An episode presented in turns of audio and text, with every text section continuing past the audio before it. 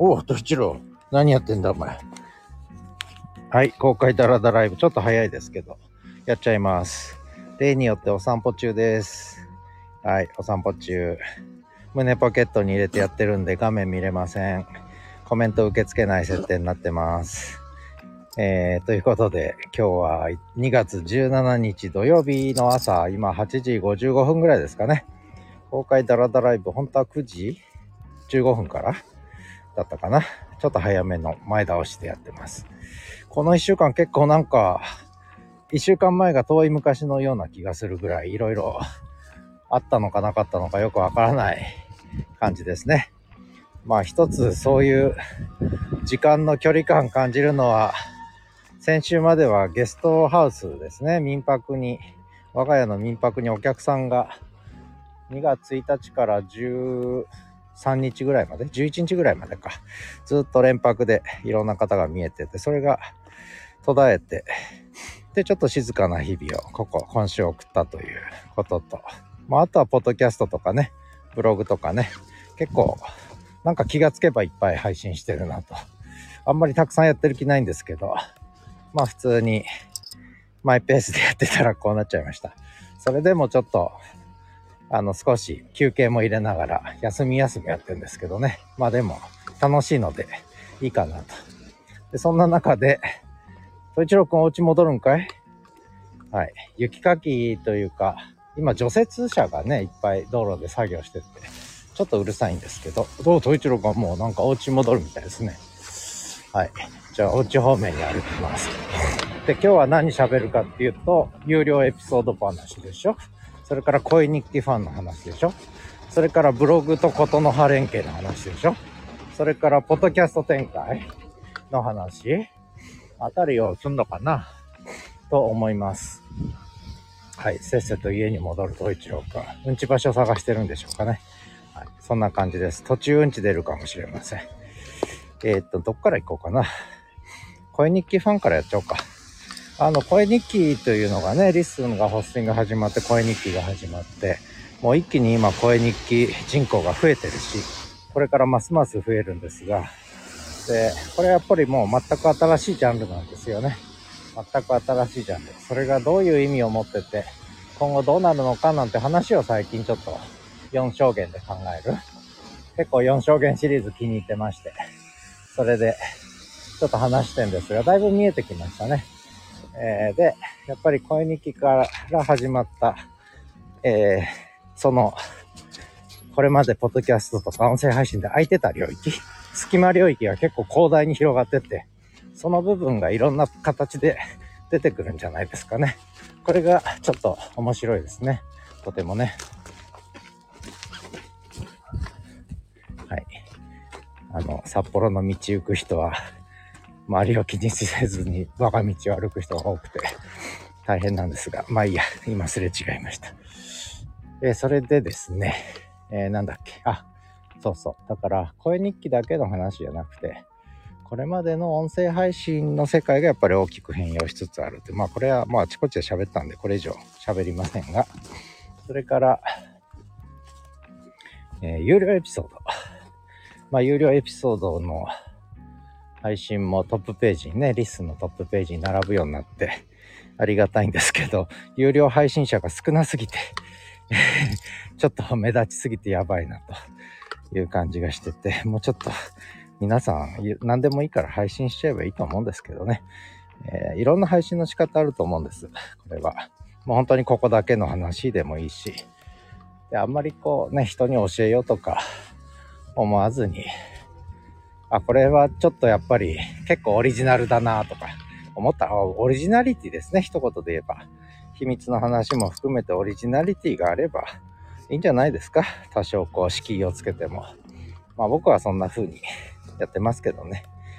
えー、まあそ、それぐらいだね、有料エピソード。あの、で、特にあの、これまでノートでオンラインサロンとかね、有料記事書いてきた経緯があるんで、そのストックが結構あって、それをポッドキャスト展開、なかなかできなかったのがようやくできるようになったということで、まあ、そういう意味でも、ポッドキャストの世界はちょっと新たなね、新たな、これまでのサブスク型じゃない形で、えーエピソード単位での切り売り、バラ売りができるようになったっていうのはこれやっぱり大きな変化だと思うんですよねだからそれは結構これから常識化していくんじゃないかなと思ってます。これも音声配信の世界に起きてる新しい変化ですよね。声日記とともにね。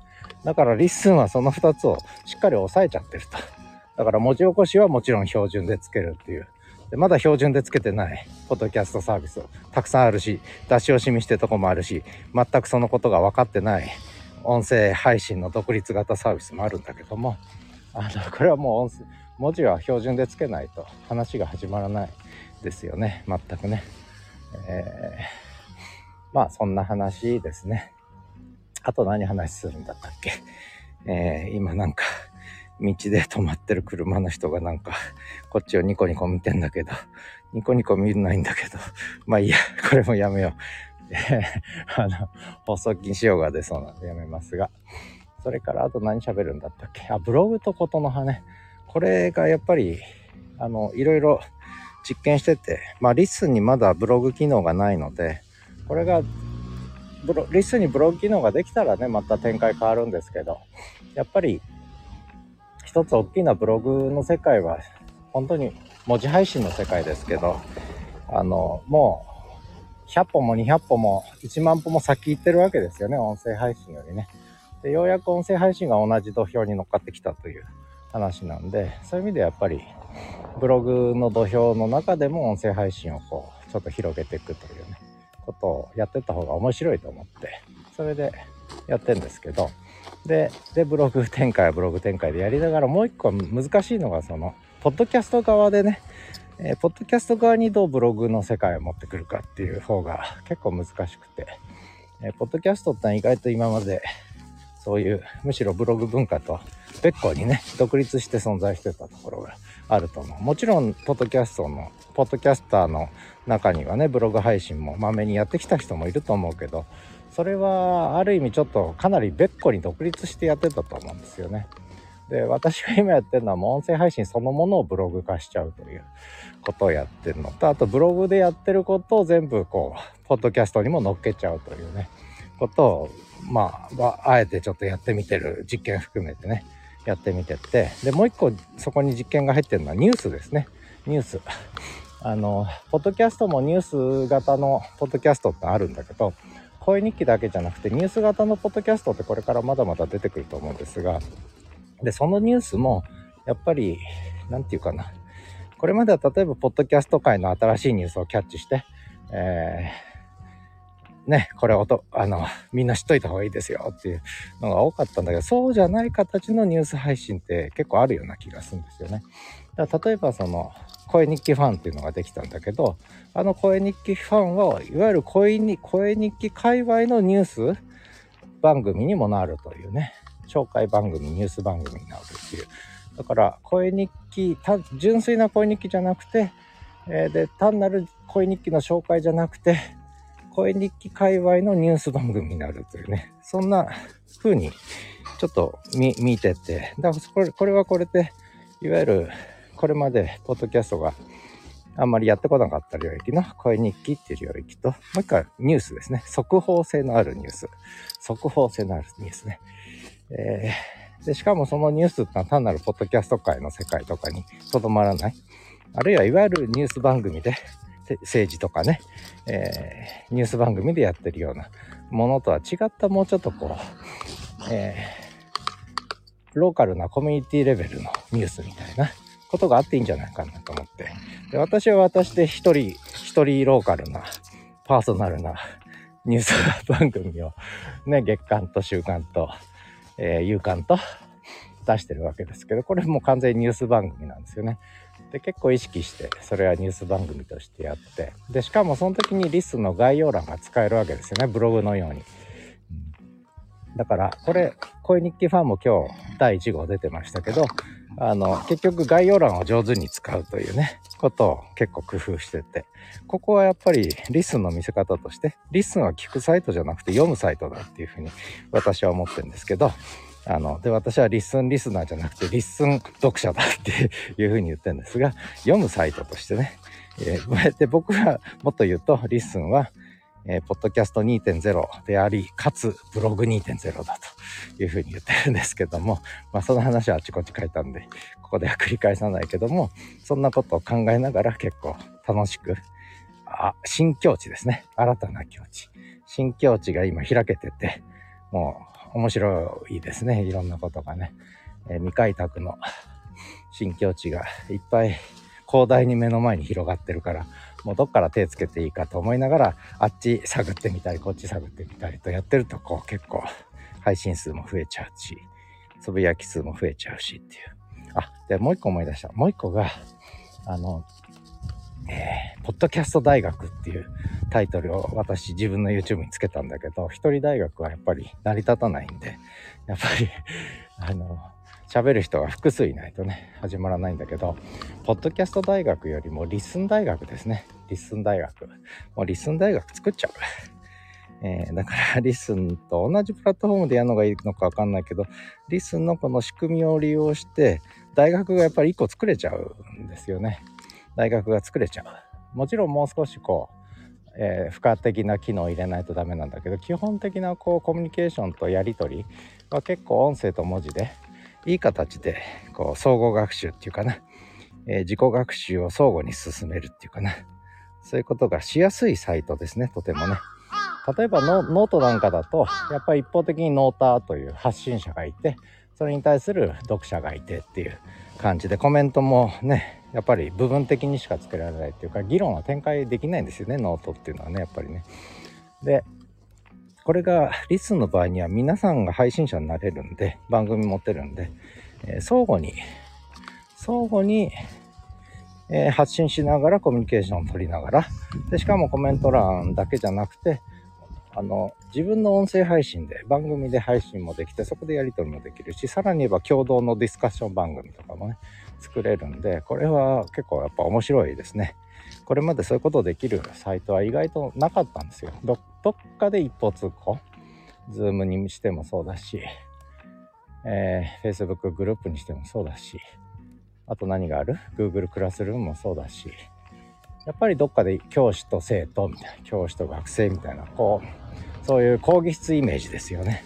で、この講義室じゃないイメージ、双方向のね、講義室じゃなくて研究室で対談するようなイメージ、えー、があるんですね、リスにはね。だから、講義室の講義イメージじゃない、こう、イメージが、こうできてて。で、それこそ研究室の、ちょっと対話のスタイルもできるし、ちょっとゼミ室でゼミをやるみたいなグルーピング機能もできるだろうし、やっぱり大講義室型だったと思うんです。これまでのいろんな SNS のプラットフォームはね。それかもうプライベートなコミュニケーション型だったんだけど、少しこういうパブリックな形でだけど、コミュニケーションが密に取れるというのは、音声と文字と含めてね。しかも、え概要欄の視覚情報とかリンクとか、いろんな資料をくっつけることも含めてね、あの、最低限の機能はもうすでに備わってるんで、これやっぱり LISTEN 大学は面白いですね。えー、やりたいですね。はい。別に大学の先生に限らず、こう、ね、いろんな人がそういう形でやっていくのもいいかなと。声日記ファンじゃなくて、リスン大学ファンみたいなのができるといいですね。まあそんな話。なので、ちょっと声日記っていうジャンルの他に、やっぱりニュース性のある番組、ニュース、いろんなジャンルのニュース番組、プライベートニュースも含めて、コミュニティニュースも含めて、あ、そうそう、声日記ファンのことを、私、あの、タウン、タウン誌、タウンニュース、村が町になって、村の河原場から町のタウンニュースになりました、コミュニティメディアになりましたなんてね、言い方をちょっとしたんだけども、なんかそういうコミュニケーションニュースですよね。コミュニティニュースみたいな。そんなのがやっぱり出てくる感じがしますね。まあ結構雪かきの音もうるさいし、今飛行機が上空を飛んでいきました。ここはあの新千歳、千歳と、えー、岡玉空港ってやってやっぱり自衛隊機がいっぱい飛ぶんですよね。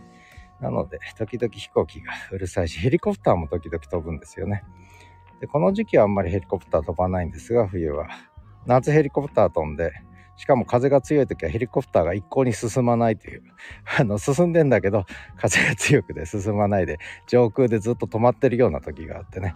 逆にこう後退して流されていく場合もあったりしてそういう時はもうずっと上空でヘリコプターがうるさいなんてねこともよくありますけれども。東一郎君は「お前何喋ってんだ?」って感じで家の前で不思議そうな顔して見てますけども。まだ「お前もういいのか？うんち出ないのか？うんち」あと何分あるんだ？やっぱり一人来ますね。毎回ね。はい。まあいいや。まあ大体わかるんですが。あと15分もあるので、あと何喋ろうかな。結構簡潔に喋ってたんだな。ああ、じゃあ、東一郎くん話しようか。東一郎くんは、お利口ちゃんですね。とてもね。ねお利口ちゃんですね。はい。とてもお利口ちゃんで、今日もおとなしく、邪魔もせず、え、なんだろう、神妙にしてますね。うんち出ないのか、うんち。ほれ、うんち出ろ、うんち出ろ。うんち出ろ、うんち出ろ、ほれ、うんち出ろって言うと、受ける人がいるみたいですけど、うんち出ろ、おお、お腹出して、お前足上げて、うんち出ろ、お腹さすらせてます。うんち出ろ、うんち出ろ、うんち出ろ、うんち出ろ、うんち出ろ。はい、はい、おとなしくお腹さすらしてる。はい、足上げて気持ちいいんでしょうかね。うんち出ろと一郎。はい、お尻の穴もちょっと刺激してやろうか。うんち出ろ、うんち出ろ、うんち出ろ、うんち自転に向かって一郎はうんち。遊んでやろうか。リーダー遊びするか。ほい。ふい、お、お、お、お、手袋に反応。はい。遊ぶ気になりました。よし、遊べ。行くぞ、と行くぞ、とお、走りました。チェー遊んでほしい、遊んでほしい、遊んでほしい。一郎が遊んでほしい。ふい、遊んでほしい。今日は本当にいい天気で。あの、気温はちょっと下がってるんですけど、マイナス3、4度なんですが、暖かいですね、日差しがあってね。ポカポカ陽気、風もないし。ね、一郎君も元気だね。はい。はい。お、したした。統一郎君とレスリング。お、お、お、すごいね、すごいね。すごいね、すごいね。うんこ出る、うんこ出る。うんこ出る。お、お、手袋持ってく気だな、お前。手袋持ってく気だな、俺の。え。あ、手袋持ってきました。はい、手袋持って、スタスタスタスタ。手袋持って、スタスタ逃げてます。手袋はどこ持ってくんでしょうか自分の巣に持ってくんでしょうかおお、うちの方持ってきましたね。はい、自分の寝床で 手袋を運んでます。おそっち行くのかそっち隠すのかお前。はい、ちょっと家の脇に入って、雪の道を通って、雪の中掘って、雪掘って今手袋を隠そうとしてる。東一郎くん。ね、戦利品ですね、東一郎くん。お前埋めちゃダメだ、手袋、お前。雪の中埋めちゃダメだ、お前。そこ隠してどうすんだ、お前。雪掘って埋めてんの。雪の中埋めちゃダメだ、お前。はい、おしまい。はい。もうこれは修正だね。修正。なんか、大事なもんっていうか、なんだろう。なんかね、宝物をゲットしたら、こう、隠すというね。これは面白いですね。時々やるんですけど。はい。東一郎くん。東一郎くんが面白すぎてね、最近ね。あ、で、それで犬で思い出した。今朝方ちょっと、えー、っと、話しどころのメモ。えー、話しどころも本当にプライベートなメモ帳にして、あんまりオープンにする気なかったんですが、だんだんオープンになってきましたね。脳内さらけ出しになって、しかも結構見てる人がいるということなんで、やっぱりああいうこう、プライベートなちょっと秘密っぽいところは、興味あるんですかね。人間の差がで。で、東一郎くん話ですが、その、今日、今朝の、えー、話しどころというね、ちょっと半ば、半ば限定公開満載の、もうぐちゃぐちゃな、このダラダラライブよりももっとダラダラなメモだったりするんですけど、そこでちょっと読むという、聞くじゃなくて読む。あの、聞くを強調する人多いんですけど、あの、読むも強調しないとダメで、あの、で、ちょっと読むっていうことにこだわりたいと私はね。もうリスンは読むサイトだっていうのも最初に言ったんですけど。で、で最近その本とかも読めなくなってるじゃないですか。で、逆に言うと本が話し言葉で書いてあるでしょ？まあ私もブログ話し言葉で書いてるんで、あれなんですが、あの、いわゆる文語化が口語化してるわけね。さらに、さらに口語化してるということで、もう話し言葉の本しかみんな読めなくなっちゃってるっていうことなんだけど、これってね、まあいい面と悪い面とやっぱ両方あって、ねいわゆるこう、これ大学で教えてるとわかるんだけど、論理的な思考っていうのがどんどん衰退してるんですよね、ホモ・サピエンス。多分。文字を読めなくなってる、本を読めなくなってるっていうね、ことは結構ね、やっぱりしばらく続くんだろうね。これから100年、200年。えー、ホモ・サピエンスはますます文字を読まなくなるっていう。文字が書けなくなるっていうね、こととセットで。お前何やってんだよ、お前。はい。で、あ、それで、東一郎くん。東一郎くんは言葉はわかるんですよ。東一郎お留守番、お買い物とかね、お風呂とか言うと全部反応するんです。爪切りとかね、耳掃除とか言うと、いろいろ全部反応するんですが、意味を理解して。えー、で、ワンちゃんの仲良しの固有名詞も一応聞き分けるんですけど、で、統一郎君はでも文字は読めない。文字は読めない。ね、チンパンジーも基本、あ、ボノボはちょっとだけ文字を理解するって言うんだけど、実は、あの、聞く力より読む力の方がね、後から出てきた、あの、脳の、脳の、脳のなんだ、能力としては高い能力なんですよね。進化の後から出てきたプロセス、能力なんですよね。だから犬は言葉聞き分けて、それなりに言葉にならない言葉喋るんだけども、字は書けない。文字は読めない。ホモ・サピエンスは字が書けるし、文字が読める。だけど今 AI が字書いてくれちゃうんで、字が書けなくなる。文字も読めなくなったらこれ、どうすんだっていうね、えー、進化のプロセス逆に進んじゃうぞっていう。まあいいんだけどね、別にね。まあ AI がもう何とかしてくれるんで、えー、ホモ・サピエンスの脳の進化はもうすでに止まってるんで、えー、これからはね、AI の脳が進化してくからね、東一郎くん。東一郎ね。はい、東一郎はもう文字読めるようになるか、お前。字の勉強するか。ん？教えてやろうか、読み書き。ん？読み書き教えてやろうか、お前。これは、ああですよ、つって。犬に読み書きはちょっと教えれないと思うんだよね、やっぱりね。そういう空間認識は多分ないと思うんですよね。動かないものとか、止まってるもので表現されたもの。あ人間もホモ・サピエンスは昔そうだったと思うんだよね。その動くものには反応したけど止まってるもので書かれたものにこう反応するってやっぱりなんかあるんでしょうね。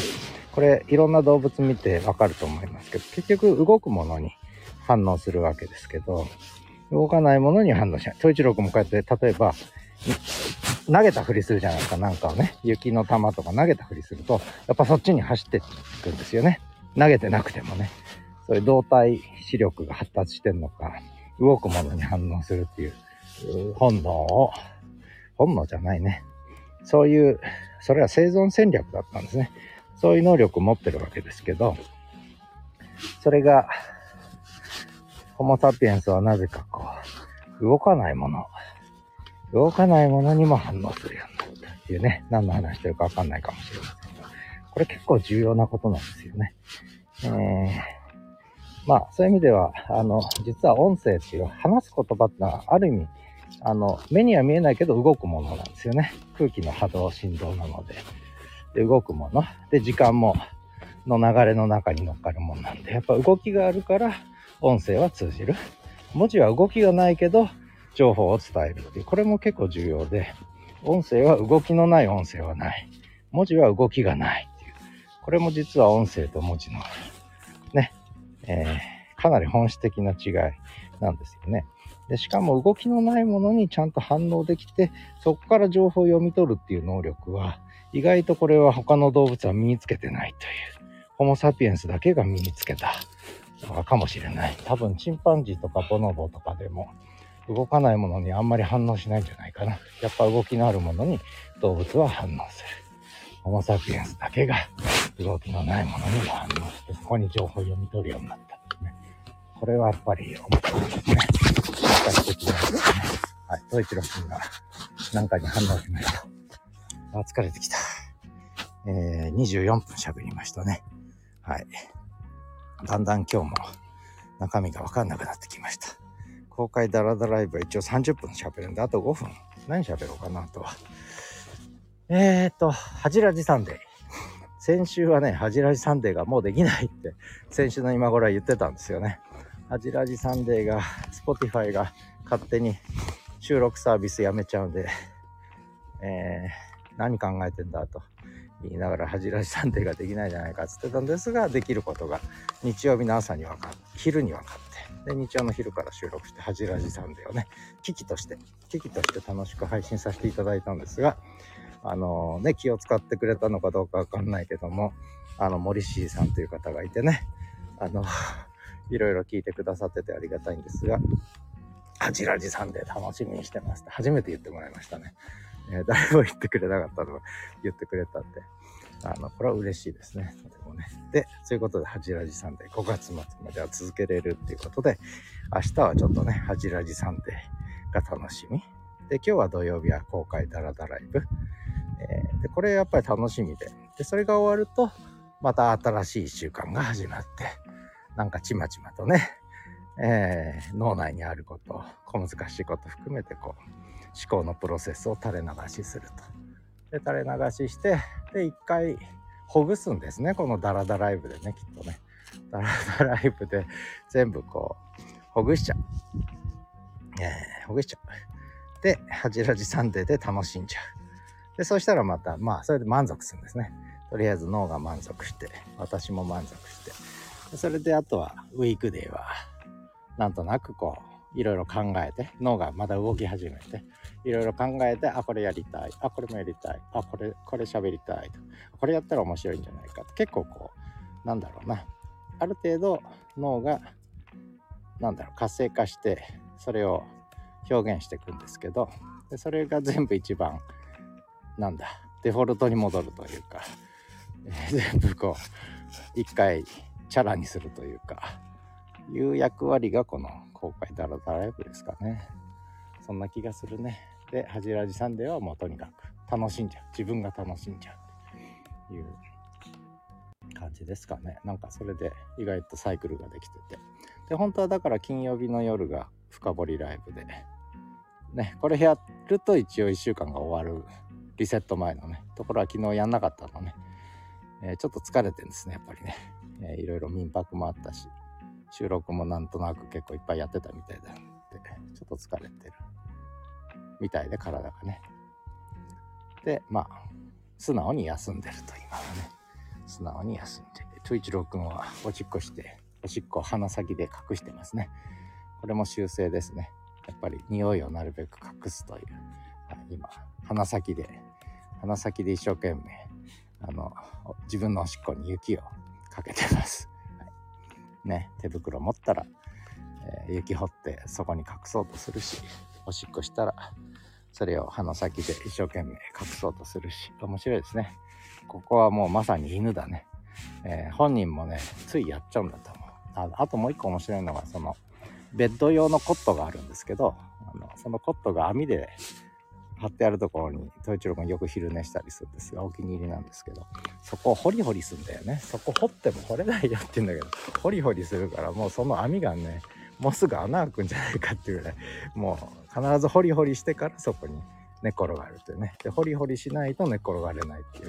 これも結局草むらとかあとは土のとことかね。雪もそうなんだけどやっぱり自分の居場所をちゃんとホリホリして巣を作るっていうかね。居場所を作って安全確認してからこうそこで休むという習性がね学習しないですねこれはね。統一郎君は。掘らなくていいよ。っつっても毎回掘ってる。カリカリカリカリ掘ってる。ね。あともう一個の習性が何だったかな。もう一個言おうと思ったんだけど。もう一個の習性があのうんちする時にぐるぐる回るってね。辺りの安全確認して。ねで人とかなんか来るとうんちやめちゃうという。ね。でうんちする時はもうぐるぐるぐるぐる3周ぐらい回ってうんち場所確認してやるとかね。これも修正ですよね。面白いですね。まあそんな感じで30分経ちますね今日はなんか自分でも何喋ったかよくわかんないまあいいや公開ダラダライブだなんかなんか喋り忘れてる気がするんだけどまあ考えてもしょうがないんでもうおしまい公開ダラダライブ29分29秒29分31秒えー、もうすぐ終わりですね。今日は本当は暖かいですね。暖かい。えー、日差しがポカポカ。あ、そういえば、昨日の深夜にもうまた民泊3泊の3月ね。ようやく3月の予約が1件入りました。ありがたいですね。はい。ついでに言うと今カーシェアの車は4泊で、えー人様が借り出してくれてて車が毎日稼いでくれてます、はい、車はカーシェアいいですよ1日4 5千円稼いでくれるんですよ私は1日4 5千円稼げない 1日100円か200円しか稼げないで民泊は1日ね7 8千円稼いでくれるというね私より稼ぎがいいお家と車私は1日100円200円300円ぐらいの世界ですねはい。まあそんなことで、えー意味の、意味不明な話ですが、あ、でも年金が振り込まれるようになったから、ちょっと、それはちょっとほっとしてますね。はい。まあそんなことで、ね公開ダラダライブでした。ではまた。